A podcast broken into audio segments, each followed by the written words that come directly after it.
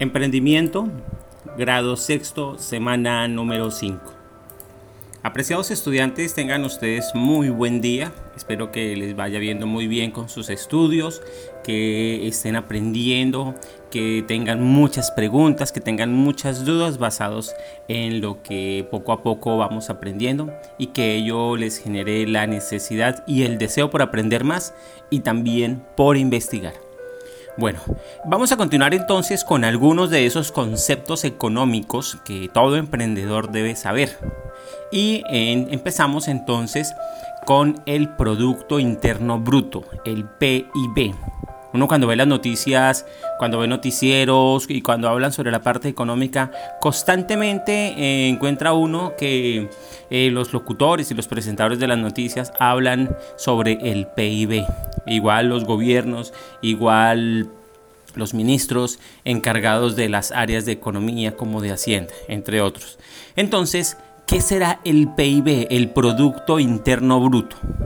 Dice ahí que el Producto Interno Bruto es uno de los indicadores macroeconómicos más importantes que existe, junto al IPC, que significa Índice de Precios al Consumidor, y a las tasas de empleo, se le considera un termómetro con el que se puede comprobar el estado de salud de la economía. Es decir, que las economías mundiales de las naciones de los países se miden desde el PIB.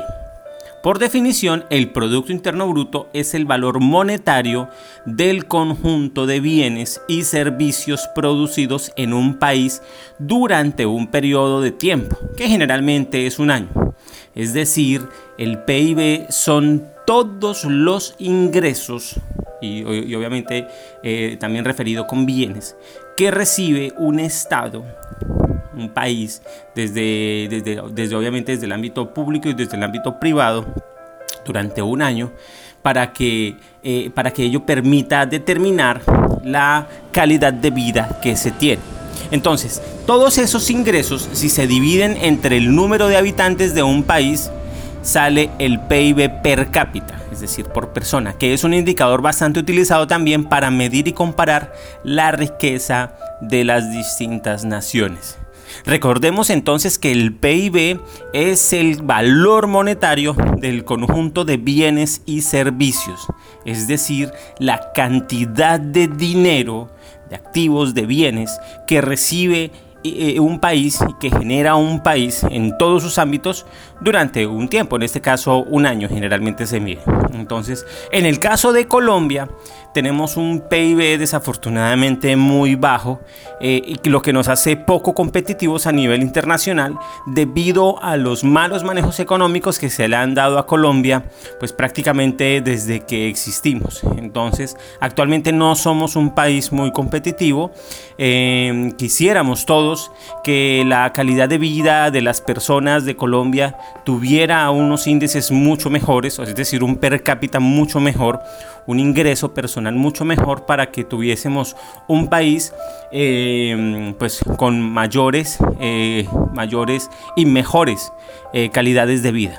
Bueno, vamos al siguiente, déficit público.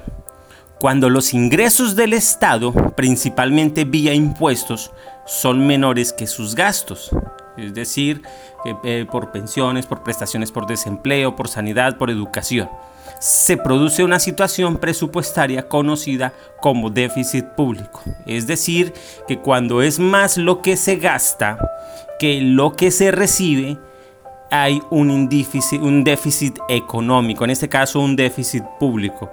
También para el caso colombiano, si nos vamos a mirar el caso colombiano, eh, este déficit público es, eh, tenemos uno de los, mayores déficits públicos que, que hay en Latinoamérica y en el mundo, pero también es debido a la alta corrupción que tiene a Colombia como el país más corrupto del mundo derivado de los malos manejos administrativos, del nepotismo y de tantas otras variantes que no le permiten a nuestra sociedad crecer.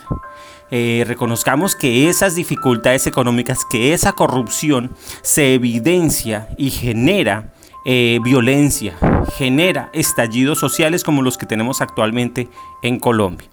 Entonces, si nos ponemos a pensar, eh, el gobierno recientemente eh, decidió comprar aviones, aviones de guerra, que valen una, millonada de dólares, vale muchísimo, muchísimo dinero. Decidió comprar helicóptero para el presidente, decidió nombrar altos cargos públicos ganando una millonada, eh, lo que obviamente hace que esos gastos de los impuestos que nosotros eh, damos al Estado no sean bien invertidos, lo cual genera déficit público.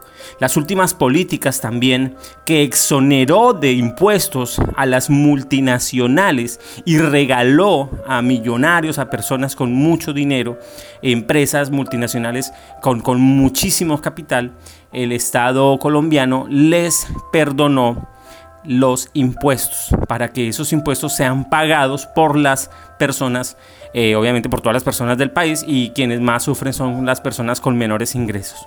Todo eso genera déficit público.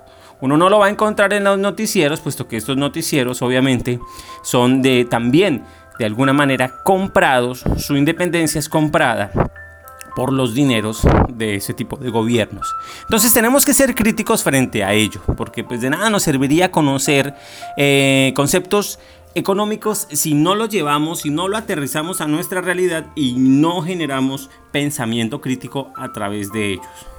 Bueno, otro concepto que se maneja muy frecuente son los impuestos.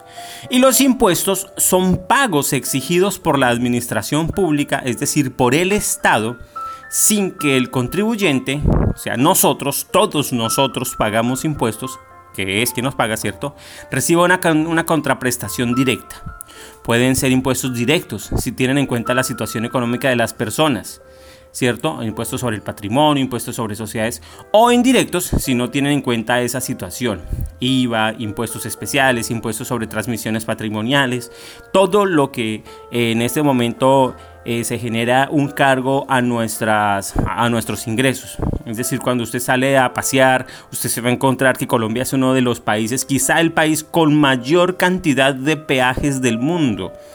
Normalmente es normal, lo normal sería que existiera un peaje por ahí cada 300, 400 kilómetros o 500 kilómetros como en muchos países. Eh, pero no, en Colombia es de los países donde en 200 kilómetros hay hasta 5 o 6 peajes, como el ejemplo entre Pereira y Cali. Eh, que hay 5 o 6 peajes en, un trayecto eh, relativamente muy corto. O el ejemplo entre Tasajera y Barranquilla, que hay menos de 50 kilómetros y encontramos dos peajes. Todos ellos son impuestos, el IVA, eh, eh, lo, que generó recientemente el estallido social que tiene a Colombia en vilo eh, y que ha recibido un terrible manejo por parte de las autoridades al criminalizar a quienes protestan legítimamente y a generar una situación de, caos y generar una situación de pérdida de, de, los valores y violaciones sistemáticas a los derechos humanos por parte del gobierno, cosa que es muy preocupante. Entonces, el estallido social que tenemos ahorita fue precisamente por eh, la reforma tributaria que generó más impuestos para quienes, quienes eh, tenemos la, menor cantidad o menor capacidad de pago. Entonces, en esto tenemos que ser muy críticos. Ahí podemos ver una caricatura del caricaturista Matador, donde eh, hace una crítica precisamente al, al, actual gobierno. Bueno, un activo, siguiente concepto económico, un activo. ¿Qué será un activo? Es un concepto contable muy importante en el mundo de la empresa. Los que vayan a estudiar algún día contabilidad van a tener ese concepto muy presente. Entonces, eh, principalmente, se refiere al conjunto de bienes y derechos, propiedad de una empresa, ¿cierto? Que en un momento dado pueden llegar a convertirse en dinero.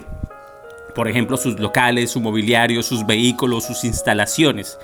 En el caso de una empresa, en el caso de una empresa, o no nos vayamos tan lejos, en el caso de un negocio familiar, una persona que tiene una panadería. Entonces, para tener una panadería eh, necesita los hornos, necesita las vitrinas, necesita la máquina que mezcle la harina, eh, necesita hasta los mismos utensilios para amasar el pan, eh, los mismos productos, la, harina, los huevos, todo lo que uno ve en una, en una panadería, en un, en un negocio, las neveras, todos son activos porque hacen parte, hacen parte eh, de, de, la empresa y ayuda a generar ingresos. Entonces ellos son considerados activos. Todos esos bienes materiales y también bienes no materiales o inmateriales. El famoso Robert Kiyosaki, dice el texto, autor del libro de finanzas personales y bestseller Padre Rico, Padre Pobre, decía que un activo es cualquier cosa que hace que entre dinero en tu bolsillo. Por ejemplo, una inversión en bolsa que periódicamente te ofrece una rentabilidad. En los bancos, eh, si uno tiene la capacidad, si uno tiene unos ahorros, entonces uno puede decir, voy a invertir tal cantidad de dinero en un CDT. Un ejemplo, actualmente no es muy buen negocio, Em, pero en otras ocasiones sí, una persona tenía 10 millones, 20 millones de pesos, los metía al banco en un CDT y por tener ese dinero en el banco, el banco le daba un dinero em, anual entonces al año se ganaba un dinero o de acuerdo a la, a la negociación a que se llega entre el banco y la persona. Entonces el solo hecho de tener ese dinero hacía que el banco le girara dinero, o sea que sobre ese dinero ganara más. Entonces ese dinero es un activo, entonces desde ese punto de vista. Entonces recordemos, un activo es un conjunto de bienes y derechos que hace que la empresa genere dinero. Bueno, vamos con las actividades. Pero antes de las actividades, recuerden siempre marcar las actividades. Recuerden marcar todo lo que hacen. Eh, con el nombre de asignatura, número de semana, nombre completo del estudiante y el curso. Es requisito indispensable para podértelas recibir cuando me envíen trabajos que no están marcados, yo no los recibo, porque no es garantía para mí que el estudiante lo haya hecho.